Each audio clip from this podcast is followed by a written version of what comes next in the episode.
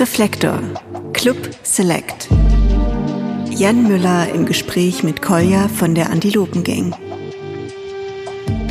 Liebe Hörerinnen, liebe Hörer, herzlich willkommen bei Reflektor Select. Ich freue mich sehr, euch hier jetzt in Ausschnitten mein Club Reflektor Gespräch mit Kolja von der Antilopengang aus dem Mai 2021 zu präsentieren. Mit Kolja verbindet mich seit dem Reflektorgespräch mit der Antilopengang aus dem Jahr 2020 eine Freundschaft. Wir haben aneinander verblüffende Parallelen festgestellt. Und seitdem tauschen wir uns über die wirklich wichtigen Dinge des Lebens aus. Wie lagert man Comichefte sinnvoll und platzsparend? Welche Rolle sollte Grammatik im Punkrock spielen? Und so weiter und so fort. Kolja kuriert noch immer seinen Ende August gebrochenen Arm aus. Ich wünsche ihm an dieser Stelle gute Besserung. Das Gespräch in voller Länge gibt es im Club Reflektor. Den Link findet ihr wie immer in den Show Notes. Im Club gibt es haufenweise Extras. Es ist der schönste Club der Welt. Dort im Club startet heute eine exklusive Folge mit Katharina Holzmann und Sascha Ehlert von der Zeitschrift Das Wetter. Ich freue mich über alle, die mit dabei sind und mich unterstützen. Und nun viel Spaß mit dieser Folge von Club Select. Herzlich willkommen hier im Studio. Hallo, schön wieder hier zu sein. ja, ausgedünnt, nur noch einer jetzt für dieses spezielle Format, aber ähm, ja, wir sind hier vor Ort, das freut mich besonders, alle frisch getestet und wir können hier äh, von Angesicht zu Angesicht sitzen, das ist ja dann doch immer noch ein bisschen schöner. Was treibt dich denn hier eigentlich gerade nach Berlin? Du, du lebst ja eigentlich in ähm, Düsseldorf wenn genau. ich richtig recherchiert habe. Du hast richtig recherchiert. Ähm, also die anderen beiden Drittel der Antilopen-Gang, die leben halt in Berlin und wir haben ja auch ein Studio, das wir uns mit Fettoni und Yuzu Yu teilen. Und deswegen bin ich ziemlich regelmäßig da. Und jetzt ist es wieder soweit. Wir arbeiten an Musik und in diesem Studio äh, kann ich auch übernachten. Also es ist wie eine kleine Wohnung eigentlich, kleine Küche, Dusche, äh, eine ausziehbare Couch, auf der ich dann nächtige. Und äh, deswegen Pool? bin ich hier. Pool noch nicht. Ja. Äh, Planschbecken wäre vielleicht mal eine, eine Überlegung wert. Ja. Okay, Planschbecken immerhin. Und ihr arbeitet, woran arbeitet ihr? Darf, darfst du das sagen oder ist das äh, noch top secret? Also wir arbeiten an Antilopen-Gang-Songs. Äh, das kann man schon sagen. Das ist jetzt ja auch nicht so eine Riesenüberraschung. es ist vielleicht eine Überraschung, weil wir 2020 schon zwei Antilopengang-Alben rausgebracht deshalb, haben. Deshalb habe ich gefragt, weil ja. es gab ja nun Abbruch, Abbruch. Das war das Album, was gerade rauskam, als ihr bei mir zu Gast wart. Mhm. Vor einigen Monaten. Und, ähm, und dann gab es noch Adrenochrom. Genau. Und ähm, jetzt kommt schon wieder das nächste. Das ist bei, bei euch Rappern ist das echt äh, wirklich ist eine andere Welt als jetzt bei uns. Ja. Wir haben früher mal so gearbeitet, ganz zu Anfang in den 90ern, weil da haben wir so, da hatten wir so eine Leidenschaft, ganz schnell was rauszuhauen, aber. Ja, ihr habt doch auch einmal zwei Platten, also zwei Alben in einem Jahr gehabt. Genau, ne? es gab, mhm. es gab diese Bands wie ähm, Palace Brothers und Smog und diese, äh, vor allen Dingen Guided by Voices, mhm. die, diese ganze Lo-Fi-Bewegung, die haben, ähm, die haben so unfassbar viel veröffentlicht in kurzer Zeit und das, das fanden wir gut und das davon waren wir beeinflusst, aber mhm. aber ähm, warum geht das im Hip-Hop? Ja, also für uns war das jetzt auch ungewöhnlich, ne? Also zwischen ähm, dem Album Anarchie und Alltag und dem Album Abbruch, Abbruch äh, waren auch drei Jahre Pause. Da kamen zwar auch noch zwei Solo-Veröffentlichungen von Danger Dan und von mir, ähm, aber dann haben wir ungeplanterweise, als dann das mit Corona losging und auf einmal klar war, dieses Jahr wird so nicht stattfinden, wie wir das dachten. Wir dachten halt, wir werden 2020 ganz viele Festivals spielen, ganz viele Konzerte spielen. Als dann klar war, das findet alles nicht statt, wussten wir auch irgendwie nicht, was sollen wir sonst machen. Dann machen wir halt noch ein Album. Und als das dann uns so leicht von der Hand ging, fand, haben, fanden wir auch die Idee dann einfach gut zu sagen, ey, dann ein halbes Jahr später noch ein Album, das ist natürlich auch irgendwie eine Ansage. Das hat uns selbst überrascht. Ich meine, dass wir jetzt wieder an Songs arbeiten, das muss ja auch nicht heißen, dass das wieder so schnell geht. Ne? Also, mhm. Also das kann ja auch noch eine Weile dauern. Dass wir immer regelmäßig Songs machen, ist äh, schon eine Weile so, weil wir irgendwann gemerkt haben, dass uns das eigentlich gut tut, dass wir so konstant dabei bleiben und dass wir nicht irgendwie ein Jahr pausieren, sondern immer wieder einfach ins Studio gehen und machen und so. Ne? Äh, das ist jetzt im Hip-Hop teilweise wirklich so, dass da auch einfach viel öfter released wird, aber natürlich auch nicht immer Alben, sondern da kommen halt die ganze Zeit Singles raus. Ne? viele, viele machen ja kaum noch Alben. Dann kommt irgendwann ein Album, das ist dann eine Compilation von Singles, bisschen so wie früher so die ersten Stones oder Beatles Alben, die ja eigentlich auch so so Singles Compilations waren, zumindest in, in den USA.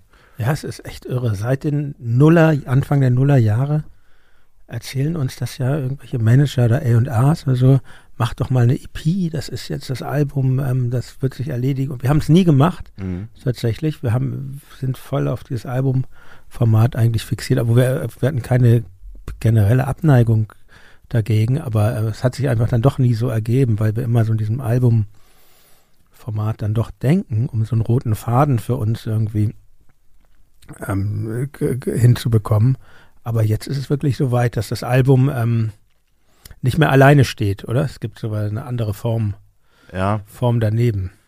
Ja, wir sind aber auch noch sehr davon geprägt. Ich glaube, das werden wir jetzt so auch nicht mehr los. Ich glaube schon, dass wir in Zukunft das auch mal machen werden, dass wir auch einfach mal einen Song, bei dem man vielleicht das Gefühl hat, der muss jetzt raus, der ist jetzt aktuell, da will man jetzt nicht warten, bis dann irgendwann das Album fertig ist. Das kann ich mir schon vorstellen, dass mhm. wir das verstärkt machen. Ähm, aber ich merke das ja jetzt schon wieder. Sobald sich da mehrere Lieder ansammeln, fangen wir an, das zu unterteilen. Was, was ergibt einen roten Faden? Mhm. Äh, wie könnte man das zusammenstellen? Was erzählt das für eine Geschichte und ja, so? Ja, finde ich, ist auch ganz wichtig bei euch, so dass, ja, ähm, ja dass, dass, dass die ähm, Anzahl der Tracks mehr als, mehr als die Summe der einzelnen Teile ergibt. So, das mhm. finde ich. Ja, obwohl wir haben es ja jetzt auch gemacht. Wir haben ja auch ein Lied vorgezogen, fällt mir gerade ein. Wirklich zum ersten Mal haben wir das ähm, mhm. jetzt gemacht, wenn wir das Stück Hoffnung ähm, vorab veröffentlicht, weil es einfach so gut gepasst hat. Und, äh, genau, das ist ja genau sowas. Ne? Das hat mhm. total da in, die, in diese Zeit, als Corona gerade losging, das kam ja relativ schnell dann auch, ne, das Lied, oder? Ja, weil das, das, das wirklich so, so mhm. ergeben ja. hat. Und dann haben wir gedacht, ja, machen wir es jetzt fertig. Es passt, ja. passt einfach in die Zeit. Und ähm, Genau übrigens wie die äh, Rolling Stones, die ich eben schon kurz erwähnt habe, die haben ja auch so einen Corona-Song, also das, der eigentlich kein Corona-Song war, aber der in die Zeit gepasst hat, veröffentlicht, den ich übrigens sehr gut fand. Ja. Was, wie, wie heißt das? Was ähm, ist das, wie? Boah, wie äh, äh, Satisfaction? Nein, nein. Schon viel länger her. Living in a Ghost Town hieß der, glaube ich. Aha. Hast du es gar nicht mitbekommen? Nee, äh, da siehst du mal. Äh, so ein, so ein Reggae-mäßiges Stück, was halt zufälligerweise echt zu diese, dieser Quarantänesituation passte und äh, zu diesem Lockdown. Und den haben die dann auch unter Lockdown-Bedingungen fertig gemacht. Und das war, glaube ich, tatsächlich in Deutschland die erste Nummer 1 Single der Rolling Stones seit weiß ich nicht, 40 Jahren, 50 ja. Jahren, irgendwie sowas. So. Ich weiß nicht, was davor die letzte Nummer 1 Single war, vielleicht so ja. Painted Black oder so, ey, keine Ahnung. Und das äh, Lied fand ich richtig gut. Ich bin ja eh Stones-Fan. Ich habe mir sogar, ah, äh, ich habe mir sogar die ähm, limitierte Colored Vinyl davon gekauft, die wahrscheinlich auf 100.000 limitiert war. Aber ich finde die echt gut. Ja. Ähm, ja, ich habe die Rolling Stones 1997 live gesehen und ähm, mhm, das habe ich leider noch nie. Da, nee, meine, meine Eltern, mein Vater vor allen Dingen war Rolling Stones Fan und ähm, mhm. die hatten sich Karten gekauft ähm, in Hamburg-Bahrenfeld, Trabrennbahn, großes Open Air mhm. Event und ähm, dann wurde mein Vater krank und die konnten nicht hingehen gehen und haben mir dann die Karten ähm, geschenkt. Mit Thomas Köster war ich da. Das äh, und ich fand das richtig gut. Also ich fand es auf eine Art traurig so, weil da viele ältere Leute halt waren, so die da ein bisschen auch ihre eigene Jugend zurückrufen wollten. Aber jetzt, aber die Band an sich, wie mhm. die gespielt haben, äh, richtig super, weil die Stones sind ja immer das Paradebeispiel, ja, wann hören die endlich auf mhm. und so. Und ich, ich denke immer, why? Das ist doch irgendwie, das ist doch irgendwie, ja, irgendwie finde ich's, ja, fand ich es richtig super. Das, die hatten auch so ein, das gibt's ja jetzt, ist das, glaube ich, ein Standard geworden bei so großen Sachen, aber damals war das irgendwie was Neues. Die hatten dann so eine kleine Clubbühne aufgebaut. Mhm. Also von der großen Bühne sind die dann über so, ein komische, über so eine komische Stegkonstruktion äh, zu, zu einer kleinen Bühne gelaufen, wo sie dann irgendwie so. Edle Vintage-Verstärker stehen hatten. Aber es hat echt, ähm, ich war beeindruckt tatsächlich. Und ähm, Ey, ja. Das ist witzig, weil ich habe tatsächlich äh, inspiriert von diesem Song, als der dann rauskam, der kam, glaube ich, so im April 2020, habe ich, ähm, als ich da auf einmal so viel zu Hause war, äh, und auch, auch meine Tochter war zu Hause, wir waren alle zu Hause und da habe ich öfter tagsüber so Rolling Stones Live-DVDs angemacht, ja, und habe mich da so richtig äh, angefangen, so dafür zu interessieren, wie so über die Jahre und Jahrzehnte sich das auch verändert hat. Und deswegen weiß ich auch, 97, das wird diese Tour zu diesem Bridges to Babylon Album gewesen sein. Und ich kenne das auch mit dieser kleinen Bühne, ohne Ah. da gewesen zu sein, aber ich habe da direkt ein Bild vor Augen. Und was ich eh interessant fand, ähm, die Stones, die, so wie die spielen, einfach jetzt ohne die ganzen Begleitmusiker, nur diese Typen, die, die spielen ja auch so geil unperfekt. Also so ein Keith Richards, das kann passieren, dass er sich bei Satisfaction einfach verspielt, dass es rumpelt alles, das ist gar nicht so perfekt. Und ich habe so das Gefühl, so wie die spielen, die würden eigentlich in so einem kleinen Pub, so vor, vor 100 Leuten, perfekt funktionieren. Das ist genau das, was die machen. Das wurde nur so riesig groß und das findet dann in so einem riesigen Stadion unter hochprofessionellen Bedingung, Bedingungen statt. Aber diese Typen selbst, wenn man sich das mal so anguckt, die sind irgendwie äh, eigentlich so, ja, echt ein bisschen wie so eine Pub-Rock-Band, hatte ich das Gefühl. So, also dieses, dieser rumpelige Charme. Ja, so, ne? schon. Auch, äh, der, auch der Schlagzeuger, das ist ja, Mhm. das, ja, das ist halt alles nicht so, da hat niemand so eine Musical-Ausbildung vorher Ja. gemacht oder so. Ich, Ja. ich finde auch, ja, auch, ich meine, natürlich sagt man das jetzt, oder sage ich das, weil ich selber alternder Rockmusiker bin, aber so, ich habe so diesen ähm, Gestus, dass, dass Leute irgendwie aufhören müssen ab einem bestimmten Mhm. Alter, oder eigentlich so das Ding, Ding äh, Rock'n'Roll ist das Privileg der Jugend, Mhm. das äh, ist ja eh, hat sich heutzutage eh erledigt, glaube ich. Es gibt ja wirklich viele Greise in diesem ähm, Metier, aber, aber ich habe das auch noch nie so gesehen. Ich fand das immer, Ja. wenn man jetzt mal guckt, wo es wo es herkommt, jetzt vom Blues oder so, würde ich auch mal mutmaßen, dass es da jetzt auch nicht darum ging, besonders jung zu sein nur, ne? Aber Mhm. gut, das hängt natürlich mit den vielen zusammen, die so früh gestorben sind auch und das ist natürlich kann man sich vielleicht auch nicht so gut vorstellen, so ein, jetzt so einen äh, 60-jährigen Jimi Hendrix oder 70 oder wie alt wäre er, ne? Aber Ja. Gut, aber andererseits, man kennt's ja dann von Mick Jagger oder so. Ja. Ne?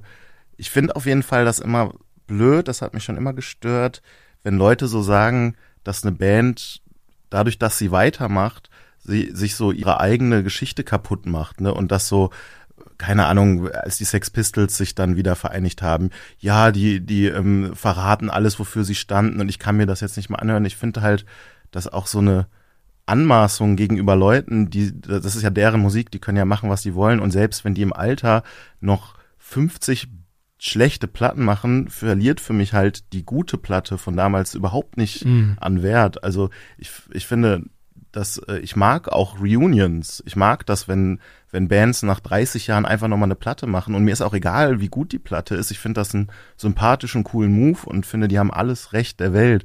Also für mich entzaubert das nichts. Ich finde das nicht desillusionierend. Ich, das, das fand ich immer komisch, wenn Leute zu den Stones sagen, das ja auch viele, ne? Mhm. Die hätten schon aufhören sollen, weil die sind jetzt so alt und die Platten sind nicht mehr geil. Natürlich ist die Hitdichte über die Jahrzehnte ein bisschen geringer geworden, aber ich finde es cool, dass die noch Platten machen. So. kennst du den Song Revival stinkt von Blumen am Arsch der Hölle? Ja, kenne ich tatsächlich. Ja, das ist die äh, Die Antithese. Gegenmeinung. Ja, ja, ja genau. Ging es da nicht sogar um die Sex Pistols oder was war das? Oder Um was? Slime ging's. Ach stimmt, na klar, das ist nee, der heißt Schleim, heißt der Song, ne? Es ging genau. da wirklich um Slime und Slime haben auch irgendwie geantwortet oder sowas. War da nicht was? Ja, Slime haben aber leider unter Niveau geantwortet. Ja. Ja. Dachte, Ja, stimmt, das hatte ich sogar in, in, in, in, in, Reflektor, hatte ich ja Stefan Mahler. Mhm. Um den ging's ja eigentlich auch, Mhm. ne? Weil der, der hat ja mit, mit Jens Rachut bei Angeschissen gespielt und dann ist er wieder zu Slime gegangen und genau, der hat mir erzählt, ähm, dass er diese Antwort von Slime, mit der hat er auch nichts zu tun, dass er die irgendwie so Mhm. klein fand oder so, ne? Das ist witzig, weil Jens Rachut hatte doch auch mal Beef mit, äh, mit Markus Wiebusch. Das scheint mir so, es gibt die Punkband ähm, Die Shitlers, die hat mal einen Song, der hieß Im Punk wird nicht genug gedisst. Ich bin ja nun als Rapper bin's ja gewohnt, dass dauernd Bands sich untereinander dissen, dass auch Namen genannt werden. Und ähm, die Shitlers waren der Meinung, das müsste im Punk auch mehr, mehr stattfinden. Tut es ja nicht so wirklich. Aber bei Jens Rachut, da fällt mir ein, dass der dann irgendwie ein Problem hatte, als Markus Wiebusch dann Ketka gemacht hat. Und da hat ja auch dann Markus Wiebusch auch irgendwie geantwortet. Also die haben Ja. sich echt so Ja, diese Antworten sind immer. leider sind leider sind die Tracks von von von von Jens, obwohl man sie äh, kritisieren kann. Oder ich Mhm. würde auch sagen, inhaltlich finde ich das irgendwie eigentlich Quatsch. Aber ähm, Aber leider sind seine Tracks immer gut. Ich meine, bei dem, bei dem, bei dem Lied gegen Ketka, wie ging das irgendwie? Depressive Anekdoten und mhm. Landungsbrücken sprengen ist dann ja. immer der Refrain. Das ist natürlich schon auch sehr witzig. Und die Antworten sind dann so ein bisschen humorlos. Aber wir kommen mal, ähm, wo wir über, über Musik reden, wir kommen mal zu den, den ersten deiner drei Songs, die du mitgebracht hast. Und ja. ähm, die Frage ist, ist denn das eigentlich Punk?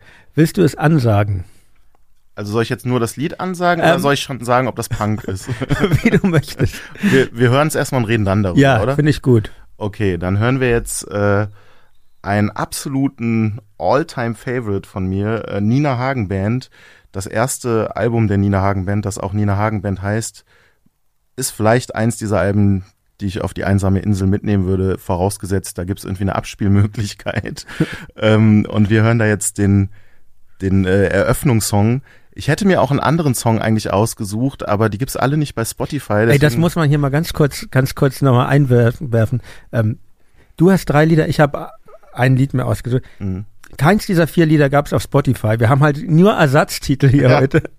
Ähm, man muss sagen, Spotify ist wirklich noch ausbaufähig, weil das waren jetzt eigentlich auch nicht so ab, ab, abwegige Sachen, ja. die wir da haben wollten das ist katastrophal. Also das Nina Hagen Band Album, das hat ja mittlerweile, glaube ich, schon auch so einen Status als so deutsches Kulturgut oder so ein Blödsinn. Das ist jetzt nicht der Grund, weshalb ich das Album gut finde, aber dass das nicht äh, gestreamt werden kann, ist, ist mir unverständlich. Ich habe es in mehrfachen Ausführungen auf Vinyl, auf CD und so. Ich muss mir da keine Sorgen machen. Und es gibt äh, eben zumindest diesen Song. Das ist wahrscheinlich auch der bekannteste Song. Das ist ja eine Coverversion von von den Tubes und ähm, da nehmen wir den, weil der ist auch gut. Also höre ich auch gerne. TV Glotzer. Was wolltest du eigentlich? Ähm, eigentlich ähm, hätte ich entweder unbeschreiblich weiblich genommen. Na, eigentlich hätte ich mich zwischen drei Songs entscheiden müssen. unbeschreiblich weiblich finde ich wahrscheinlich tatsächlich den besten Song der Platte, aber den suche ich öfter mal aus. Wenn man irgendwo gefragt wird, spiele ich den immer gerne. Dann gibt's den Song Punk mit A geschrieben. Den hat sie, glaube ich, in Kooperation auch mit den Slits zumindest geschrieben. Die war ja befreundet auch mit, mit der englischen Punkband mhm. The Slits. Der ist sehr von denen beeinflusst, als die noch auch so Punk, wie man sich das so vorstellt, gespielt haben. Das klang ja auch später anders. Ich schweife ab. und ähm, dann gibt's aber auch noch einen Song, den ich wirklich sehr gut finde, der heißt Der Spinner. Und es könnte auch sein, dass es der geworden wäre. Ja, Ey, dieses Album hat nur gute Songs. Dieses okay. Album ist wirklich richtig okay. gut. Jetzt ja? kommt aber der Klassiker. Ja. TV-Glotzer oder TV-Glotzer? TV-Glotzer wahrscheinlich. Ich ne? denke auch, ja. ja. Da haben wir uns jetzt hier durchgehört. Nina Hagen, TV-Glotzer. Mhm. Was sagt unsere Analyse? Ich kann ja mal erzählen, ich fand früher, ich war ja so ein Asket, als ich anfing, Punkmusik zu hören. Mhm. Und das fand ich natürlich richtig kacke, mhm. weil, ja, deshalb meinte ich ja, das ist doch meine Meinung damals, das ist doch kein Punk, das ist doch so äh, Bombastrock und ähm, Spliff fand ich übrigens auch richtig. Also unabhängig von Nina Hagen, das ist ja die Begleitband mhm. gewesen, fand ich auch richtig schlimm. Äh, also ich fand das alles richtig schlimm. Aber jetzt, wo ich das höre, äh, bin ich doch schon sehr beeindruckt, was für eine äh, riesige Rockoper das ist. Und, äh, und dann muss ich noch was zugeben, Bildungslücke. Ich kenne das Original auch gar nicht von den Tubes, eh so eine mhm. Band, die so ein bisschen an mir vorbeigegangen ist. Die war ja so an der Grenze zwischen Rock und Punk eigentlich, glaube ich, oder? Ich weiß es mhm. gar nicht so genau. Ich kenne die jetzt auch nicht so gut, aber ich weiß, dass der Originalsong äh, White Punks on Dope heißt und der kam, glaube ich, 75 raus, wo der Begriff Punk für Musik noch gar nicht äh, etabliert war und das war ein Zufall. Mhm. Und deswegen wurden die fälschlicherweise, weil ja dann unmittelbar danach Punk losging, immer für eine Punkband gehalten, aber das ist eher ja auch so Bombast-Rock oder so und eigentlich ist das auch ein bisschen das Problem bei dieser Songauswahl jetzt, wenn man sich das Original anhört von den Tubes, das ist musikalisch wirklich sehr, sehr nah an dem, an dem Nina Hagen Band Song. Ähm, das, das ist auch musikalisch so gesehen natürlich kein Punk.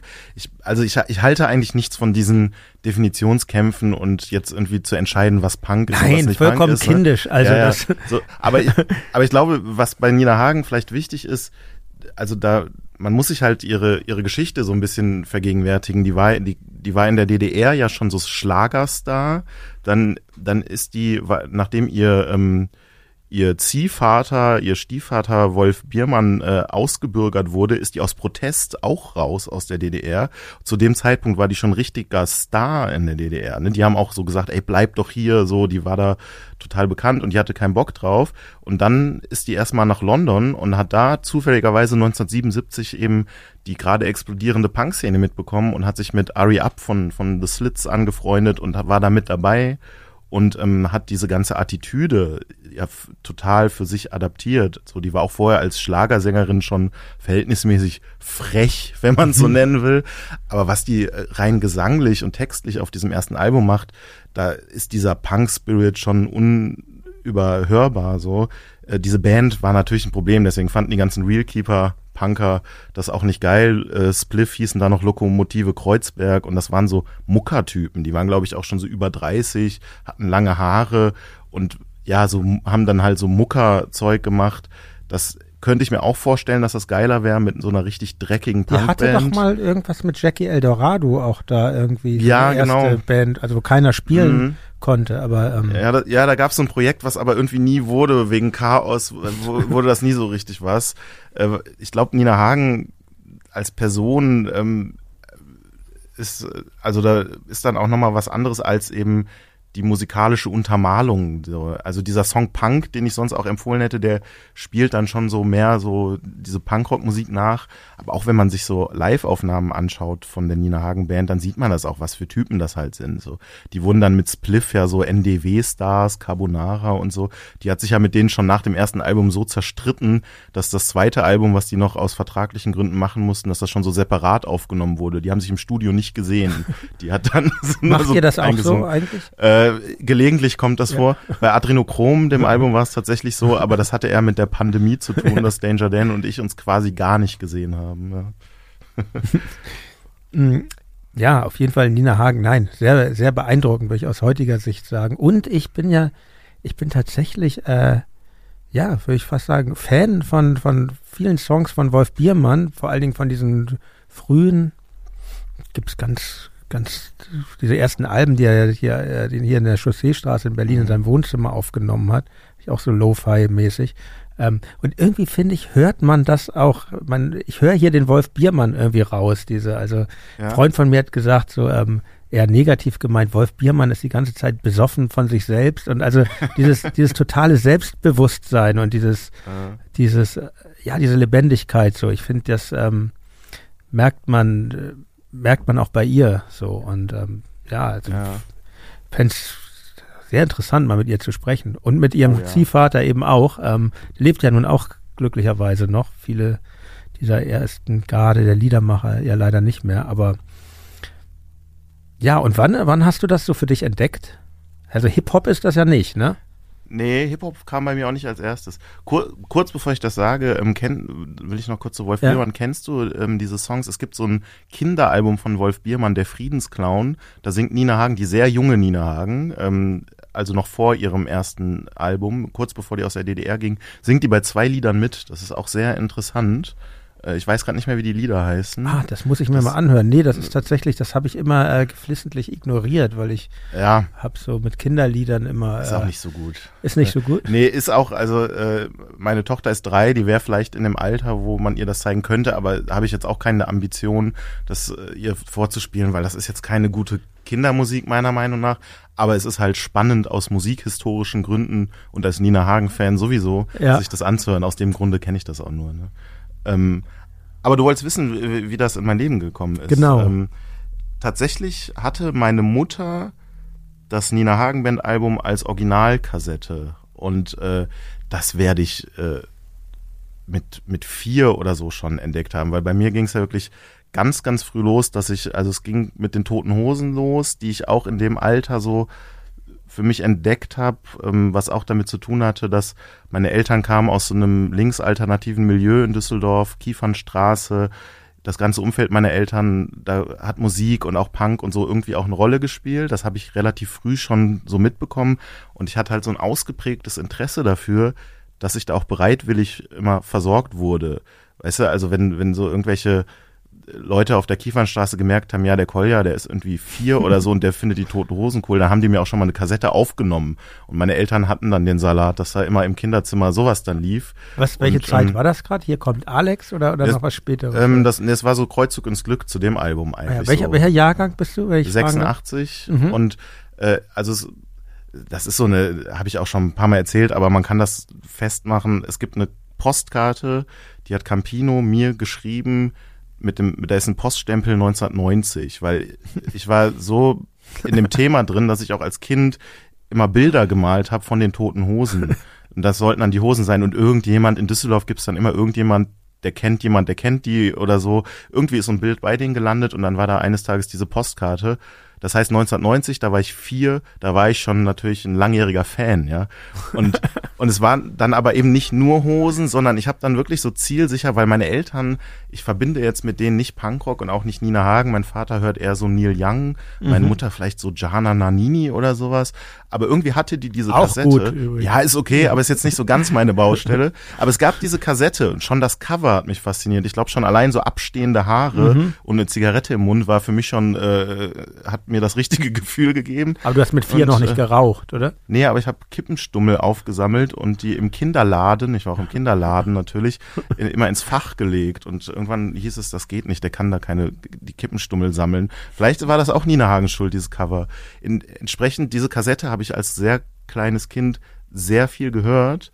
Und deswegen habe ich auch zu diesem Album so ein bisschen so eine Beziehung, wie es auch mit bestimmten Hosenalben ist, dass mir das auch so wohlige Kindheitsgefühle gibt. Ja, das ist so toll, die weißt du? Vergangenheit kommt zurück. Ja. Das habe ich bei, bei, bei Franz Josef Degenhardt Mhm. zum Beispiel, also oder, oder auch ganz an, meine Eltern hatten so eine kleine, aber echt gut sortierte Plattensammlung und haben Mhm. eigentlich eher dann als haben, glaube ich, eher vor meiner Geburt Rockmusik gehört. Aber so ein paar Sachen waren dabei. Led Zeppelin, diese bekannte Platte da, die drei oder vier oder welches ist, mit Stairway Ja. to Heaven oder Fa ein Album von Faust eben. Und Ja. wenn ich das heute höre, Ja. das ist so crazy, das ist einfach so, dann sehe ich mich in diesem elterlichen Wohnzimmer damals vor diesem Plattenspieler und ähm, ja, das ist schon, was Musik auch so eine Erinnerung auslösen kann, oder? Ey, extrem. das habe ich auch so. Also ich glaube, ich habe das vor allem mit Musik. Ich glaube, manche haben das ja auch dann zum Beispiel mit so Hörspielkassetten oder sowas. Mhm. Ne? Und ich habe das stark mit so Musik. Und ich, ich konnte dann aber solche Sachen wie Nina Hagen oder Tote Hosen später quasi auch nochmal neu entdecken, weil als Kind versteht man die Texte ja gar nicht richtig. Und ich muss schon, muss da etwas selbstgerecht äh, anmerken, dass ich finde, ich habe schon sehr früh sehr guten Geschmack bewiesen, denn das sind heute immer noch Sachen, die ich super finde. Und ich habe ganz viele Sachen, die für mein ganzes Leben ganz wichtig waren und die auch heute mir noch wichtig sind, habe ich einfach absurd früh schon äh, entdeckt und in mein Leben gelassen. So bestimmte Interessen äh, habe ich einfach noch vor der Grundschule entwickelt und wirklich einfach eisenhart bis heute durchgezogen. So, ne? Also ich, heute bin ich dann irgendwie aus irgendeinem Grund bei dem Plattenlabel der Toten Hosen gelandet und da hat sich dann so ein Schleiß, äh, so ein Schleiß gekrossen. Ja. und äh, das, das ist schon abgefahren, wenn ich so darüber nachdenke, dass meine frühesten Kindheitserinnerungen schon damit zu tun haben. So, ne? Und ich weiß nicht, du hast ja auch Geschmack bewiesen. Also ich weiß nicht, ob du heute noch Led Zeppelin oder sowas äh, großartig hörst. Aber ist ja auch ein paar, nicht so paar, paar, paar, paar, paar, paar Songs. Eigentlich dieses Album tatsächlich mag ich auch Mhm. am liebsten. Mhm. Dann, ähm, das war vor allen Dingen so eine Band für mich, wo ich zum ersten Mal gemerkt habe, wenn man die Anlage richtig laut aufdreht, wie geil das dann sein Ja. kann. So, ne? Aber, ähm, aber ich finde das ganz interessant, wie, ähm, wenn du, wenn du auch sagst, dass, du hast ja auch eine Tochter und so, wie man, Mhm. wie man das, äh, äh, ich mir mal erlauben zu fragen, wie man das macht mit den Kindern und wir sprachen über Kinderlieder. Mhm. Ich, äh, ich finde es echt schwierig, so was, was, was, ähm, was traut man den Kindern zu und was nicht. Ich glaube, so wahrscheinlich zu deiner Zeit, aber du sagst so äh, alternatives Milieu eher, aber auch äh, zu meiner Zeit, wahrscheinlich auch einfach, was noch ein paar Jahre länger her ist, da wurde, glaube ich, einfach weniger Kontrolle Mhm. ausgeübt. So und ich, ähm, das geht ja heutzutage auch so schnell, wenn die mal irgendwie, wenn man da bei Spotify ist und ähm, dann wird einer gleich das nächste Lied vorgeschlagen. Also ich, kann- ich habe es dir ja schon erzählt, kannst du ja auch mal äh, dieser halb Öffentlichkeit sagen, meine Kinder hören ja wahnsinnig gern äh, Antilopengang und Ja. ähm, ich habe da auch manchmal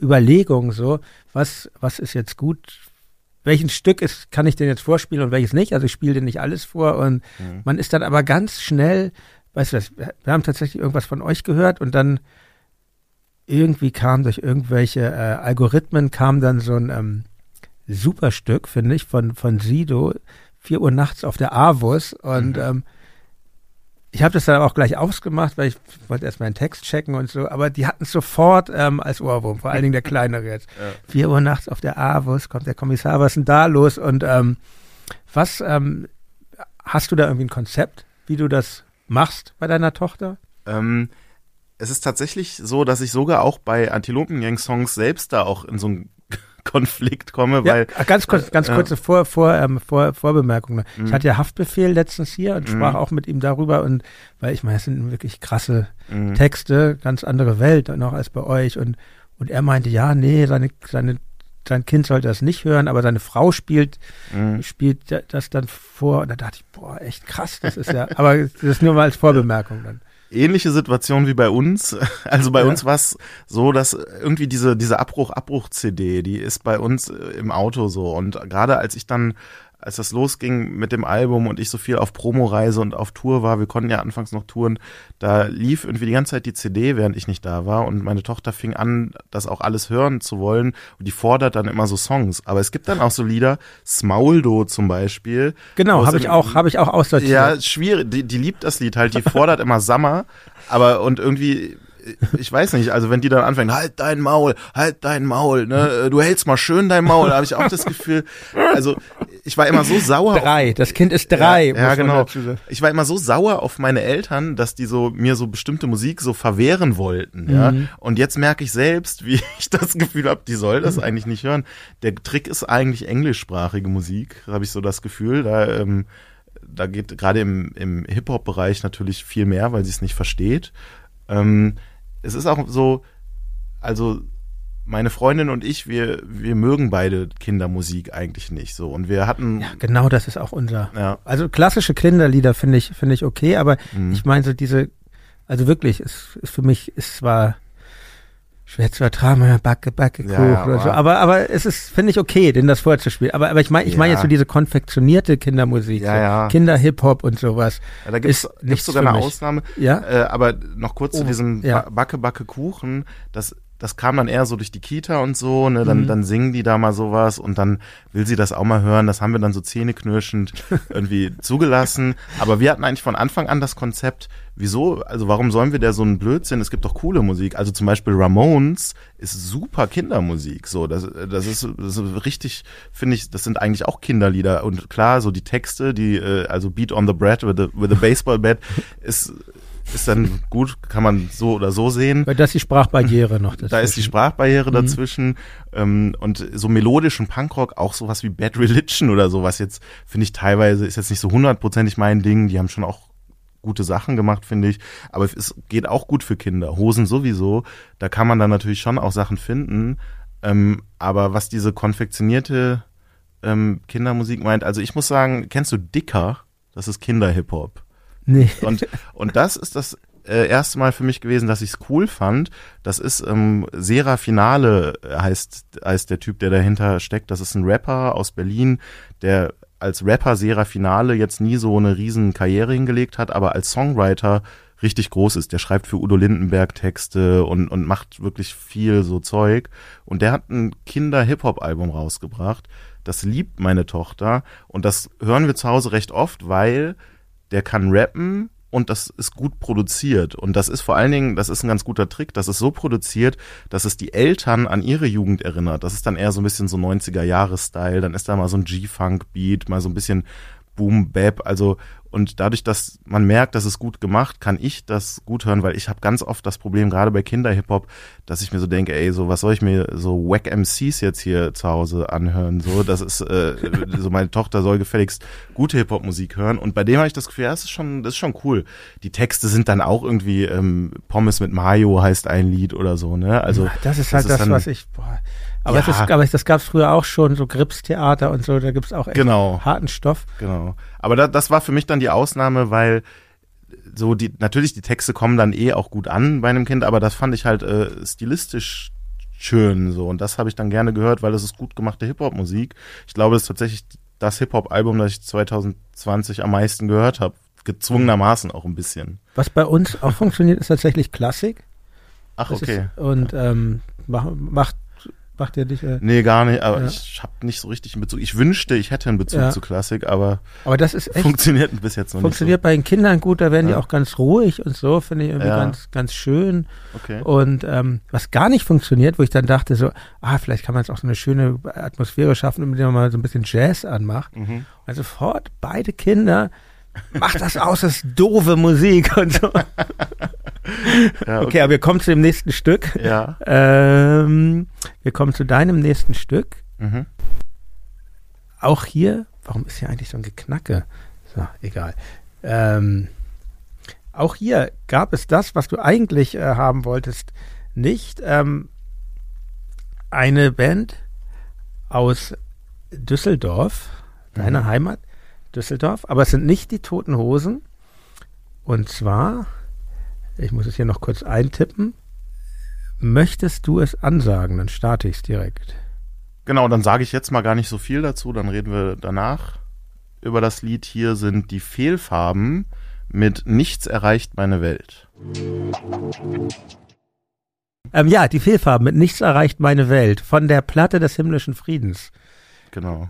Warum dieser Song? Der ist ja auch so ein Opus Magnum, ist ja sechs Minuten auch tatsächlich lang. Ja.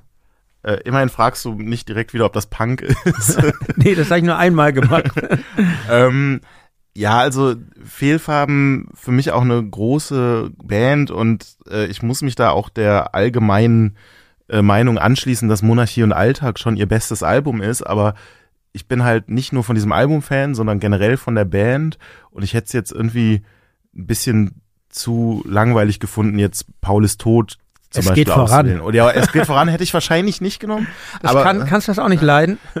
Also es ist auf jeden Fall nicht das beste Stück der Platte. Nee. So. Ich habe nichts gegen das Lied, ja. Äh, aber ich finde das beste Stück der Platte ist Paul ist tot und das ist jetzt auch, ja. ne, aber das ist jetzt auch nicht so eine also für Leute, die sich ein bisschen auskennen, ist das auch relativer Konsens. Und ich hatte das Gefühl, nehmen wir doch mal ein Lied aus der Spätphase, um darauf hinzuweisen, ich habe es ja eben schon gesagt, auch Reunions und spätere Werke von Bands, die irgendwie am Anfang gut waren, die können auch noch gut sein. Und diese Platte, äh, Platte des himmlischen Friedens, war die erste Wiedervereinigung mit Peter Hein. Die haben ja ohne ihn, nachdem der ausgestiegen ist, auch noch Platten gemacht. Auch toll, die wilde 13, super ja, Song und so, ne? Ist, finde ich auch gut alles, aber. 33 ich, Tage in Ketten. Nerd, Nerd, Nerd. Ja, total. Aber ich bin schon vor allem, glaube ich, Peter Hein-Fan. Ich bin auch ja. Family Five-Fan und so. Deswegen sind von Fehlfarben mir eigentlich die Platten, wo er dabei war, vor allem wichtig. Und diese erste, wo er dann wieder dabei war, 91, die war so ziemlich untergegangen. Die haben, glaube ich, gar nicht so viele auf dem Zettel. Die ist jetzt auch nicht das beste Fehlfarbenalbum, aber da ist der Song drauf und der ist richtig gut so. Und dann war ja auch erstmal wieder zehn Jahre Funkstill. Dann kam Knietief im Dispo. Seitdem machen die überhaupt erst regelmäßig zusammen Platten, weil er da irgendwie dann bei seinem Job da wegrationalisiert wurde und dann und, musste er es halt machen. Ne? Und es gab halt immer diese äh, Dualität eigentlich mit äh, Family Five, der, ja. der, ähm, ja, ich glaube, eine Band, die hatte ich so in dieser Zwischenzeit, be bevor, ähm, bevor diese Reunion kam, die erste mhm. Platte des himmlischen Friedens, habe ich, habe ich Family Five irgendwie entdeckt, weil die auch so in den Punkkreisen, in denen ich mich damals so, äh, in denen ich damals rumturnte, sehr hoch angesehen waren tatsächlich und ähm, und ja, ist ja auch ganz, ganz spannend, dass er immer so eigentlich diese beiden mhm. Bands so äh, nebenbei dann auch äh, betrieben hat. Also nach, es war ja dann, glaube ich, nicht Schluss mit Family Five als bei der ersten Fehlfarben-Reunion. Oder ich weiß es nicht genau. Also ich weiß es nicht genau, aber ähm, und du meintest ja auch, das ist eigentlich auch ein Family Five-Song, dieser Song, oder? Genau. Also ähm, es gibt eine Version unter einem anderen Titel äh, Hau weg den Dreck heißt der von Family Five. Der ist auch, der ist glaube ich später bei so Compilations dabei gewesen, aber der war nicht auf dem Album, sondern kennst du diesen, ähm, diese schwarze Weihnachtsplatte How Much More Black Can It Be? 1987 bei Totenkopf erschienen. Ein Düsseldorfer Weihnachtsalbum. Die immer mit ihren Weihnachts ja, ja. Und schon, schon 87, ja, und da waren dann alle ne, von der Plan, ja. Family Five, die Hosen auch und Stunde X, auch eine super Band. Oh ja. Äh, die alle haben da so weitgehend Weihnachtssongs gemacht und da war original auch dieser Song. Die Strophen sind gleich, aber der Refrain war anders, wesentlich textlastiger und ich glaube, er war auf dem Weihnachtssampler, weil der da irgendwas singt von wegen das, was man uns hier beschert das ist nicht mal die Mühe wert. Das hat dann irgendwie auch auf Weihnachten offenbar gepasst. Aber ist dann nochmal, äh, das hat er öfter gemacht. So Family Five haben ja auch alte Mittagspause-Songs teilweise äh, neu eingespielt, manche Fehlfarben-Songs und so ist der Song dann, glaube ich, auch bekannter geworden, spielen die auch heute noch manchmal live. Und ähm, der Song hat mich einfach schwer beeindruckt. Äh, da war ich nicht drei, da war ich eher so, weiß ich nicht, 17, 18 oder so, konnte mich auch mit dem Text total identifizieren und fand den äh, unheimlich stark. So. Ist er auch. Ja. Eh seine Texte. Also ich meine, das ist ja so ein bisschen so ein bisschen tragisch, glaube ich, wenn man so ein Wahnsinnsalbum wie Monarchie und Alltag macht. Also ich denke immer, ich meine, wie alt war denn der, als das rausgekommen ist? 23 oder so? Irgendwie so, ja, genau. Wie man solche Texte, also die ja auch, äh, die sagen was, aber sie sind halt auch poetisch und ähm, das ist schon krass. In so jungen Jahren so eine Lebens Leistung, denke denk ich eh oft bei vielen, mhm. bei vielen ähm, Bands, wie jung die damals eigentlich waren, als die solche äh, ja, Meisterwerke, kann man ja fast sagen, gemacht haben. Aber ja. Aber es, du, wie du sagst, geht ja auch irgendwie weiter. Ich, ich weiß noch, ich war, ich habe die live gesehen zu dem Album 91 dann auch, habe mich natürlich ja. total gefreut, dass es die Fehlfarben mit Peter Hein wiedergibt ja. und die haben in Hamburg in der großen Freiheit dann gespielt, mhm. genau. Aber ich muss schon zugeben, ich war natürlich auch einer von denen, die auf die Hits gewartet haben. Und ähm, ja. Ich weiß noch, dass Peter Hein ähm, so ein, so ein, so ein ähm, mit einem Glas, ähm, mit einem riesigen Glas Hefeweizen oder so, auf jeden Fall so ein Riesenbier auf die Bühne kam. Fand, fand ich gut. Bei Fehlfarbenkonzerten finde ich ja ganz interessant, da lohnt es sich ja auch auf die Hits zu warten, weil der singt das ja nie wie auf Platte. Das, äh, das ist total lustig eigentlich, wenn man im äh, Publikum steht beim Fehlfarbenkonzert. Und ich habe mittlerweile echt schon das öfter erlebt, weil die Leute versuchen immer mitzusingen. Die freuen sich dann, dass da der Song aus ihrer Jugend kommt. Und die schaffen das gar nicht mitzusingen, weil er das völlig anders intoniert, weil der auch spontan den Text ändert. Das ist wirklich sehr empfehlenswert. Vor zwei, drei Jahren ähm, eine Live-Version von, von dem Monarchie und Alltag-Album äh, erschienen es gibt im, in Düsseldorf im, im Zack dieses Lieblingsplatte-Festival. Mhm, mhm. das wäre auch was für Tokotronic übrigens. Könnt, Welches nur, Album nur so soll man spielen? Abbruch, Abbruch, oder? Zum Beispiel, ja. Aber egal, das, das müsst ihr wissen. Ähm, also, ich finde ich ein sehr schönes Festival, weil da ist halt die Idee, dass Bands so ein Album komplett spielen. Ja, so. tolle, tolle Idee. Und es gab ja auch hier ähm, Hauptsache Musik von Mutter haben die da gespielt. Genau. Ne? Ja. Mhm. Auch, auch aus dem Hip-Hop-Bereich echt, echt gute Sachen, sehr geschmackvoll ausgewählt immer. Und da, ich glaube, das war so ganz am Anfang, haben die Fehlfarben das gespielt. Da konnte ich leider nicht da sein, weil wir selbst auf Tour waren. Aber dieser Auftritt ist äh, veröffentlicht worden auf Platte und gibt's auch. Den müsste es bei Spotify geben. Und da hört man das. Also das hat bei mir nochmal dazu geführt, dass ich dieses Monarchie und Alltag Album auf einmal wieder rauf und runter gehört habe, weil der das einfach teilweise ganz anders singt und das macht so Spaß, dem zuzuhören. Und man merkt auch, dass der da auch so Spaß dran hat, wirklich in Höchstform. Und das fand ich immer witzig, das zu sehen, wie die, wie die Leute da dann so da am Mitsingen scheitern und das einfach ganz anders klingt. Und das liegt daran, dass der das selbst gar nicht so genau weiß, wie das geht. Ich hatte ja einmal äh, die Ehre, mit ihm zusammen äh, im Studio einen Song sogar gemacht zu haben. Er hat bei, bei den Antilopen äh, bei einem Lied mitgemacht, unseren Song Abwasser neu interpretiert. Stimmt, und, genau. Und, ja. und da war halt die Sache, da, wir haben das ja mit verschiedenen Leuten gemacht und ich habe den immer so vorher ähm, auch den Text geschickt, den Originalsong gezeigt und wie, braucht ihr eine bestimmte Tonart und so und manche hatten da genau Wünsche und Peter Hein hat sich für nichts interessiert. Meinte, Wer hatte genaue Wünsche? Klaus Lühr oder? Äh, nee, Klaus Lühr auch weniger. Ach, ich will da gar keine Namen nennen. Aber es war, war interessant, das so zu sehen, wie die teilweise arbeiten. Ne? Und, und Peter Hein war so, keine Ahnung, ist mir alles egal. Ich glaube, sein, sein Wortlaut war, muss der Studio-Fuzzi dann wissen.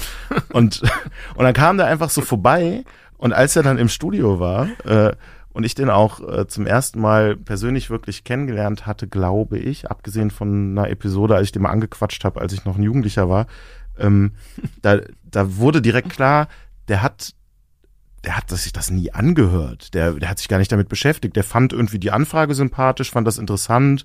Dann sollte irgendwie noch Campino am gleichen Tag vorbeikommen, fand er auch lustig da. Und dann kam der einfach. Und dann habe ich dem das nochmal so gezeigt. Dann meinte er, ja, okay, komm, äh, diktier mir mal den Text, ich schreibe mir erstmal auf. Und dann ging der so ins Studio, also in, in die Gesangskabine. Und wir hatten dieses Playback schon, das war schon eingespielt so. Und dann fing der so an zu singen. Und ich bin ja der große Peter Hein-Fan und Tobi Panikpanzer guckte mich nur so an, weil der, der zum, der, wir waren live dabei, wie der zum ersten Mal diesen Text versucht zu singen und das klang total absurd. Der war gar nicht textsicher und der guckt mich so an, Tobi, und ich meinte, warte mal, warte mal, das wird gleich. Und dann konnten wir so Zeuge sein, wie der so wirklich innerhalb von Minuten sich das draufgezogen hat. Das wurde immer besser und es klang original nach Peter Hein und dann war der so in seinem Flow und dann hat, dann war das wie im Loop. Dann hat er das immer so gesungen und dann meint er so, ja, reicht das? Oder soll ich noch mehr? Ich kann jetzt noch weitermachen. Und wir waren so, nee, der ist total super, ja toll, äh, kannst du vielleicht noch das? Und dann meinte der auch später, so, so macht der Songs. Der, der sitzt irgendwo in der Kneipe, schreibt sich auf irgendeinen Bierdeckel irgendwelche Texte, die Band entwickelt die Musik und der, dann guckt er einfach im Proberaum, was passt wo drauf und versucht es irgendwie zu singen. So. Der denkt sich keine Melodien aus, der improvisiert und deswegen ist das live auch immer anders. So.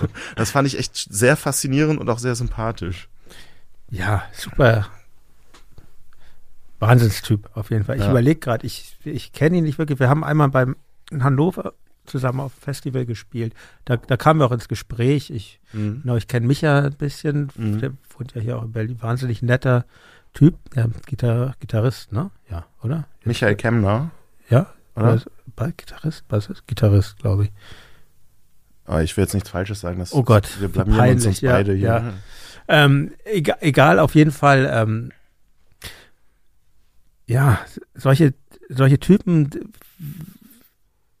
gibt es nicht so viele, glaube ich. Und ähm, sein Buch finde ich übrigens auch ganz gut. Geht ja. so heißt das, glaube ich. Ähm, Toll, ja. Das Kapitel ja. über Magdeburg finde ich, find ich besonders empfehlenswert. Also, äh, Leute, äh, wenn ihr es nicht eh gemacht habt, äh, vertieft euer Wissen über Fehlfarben und Family Five. Jetzt kommen wir. Ähm, und aber auch Charlie's Girls und Mittagspause, muss man der Vollständigkeit oh, ja, sagen. Na, ja, natürlich. Das Mittagspause-Album, was eigentlich kein Album, sondern eine Doppel-Seven-Inch war, ist auch wirklich großartig. Auch ohne Bass im Übrigen eingespielt. Da ist der Beweis, Bass Tut mir leid, Jan. ist, ist nicht vonnöten, um ein gutes Nein, Album hinzulegen. Stimmt natürlich ja. auch. Das, das ist wahr. Das ist, das ist wahr, aber ähm, ja, wir bleiben, wir behalten es hier für uns. Ja, soweit mein Ausschnitt aus dem Gespräch mit Kolja. Ich hoffe, ihr hattet Spaß. Hier bei Reflektor geht es nächste Woche weiter mit einer neuen regulären Folge. Eine Düsseldorferin wie Kolja wird zu Gast sein. Doro Pesch, die Königin des Metal. Reflektor, jeden Freitag. Bis dahin, alles Liebe. Euer Jan Müller.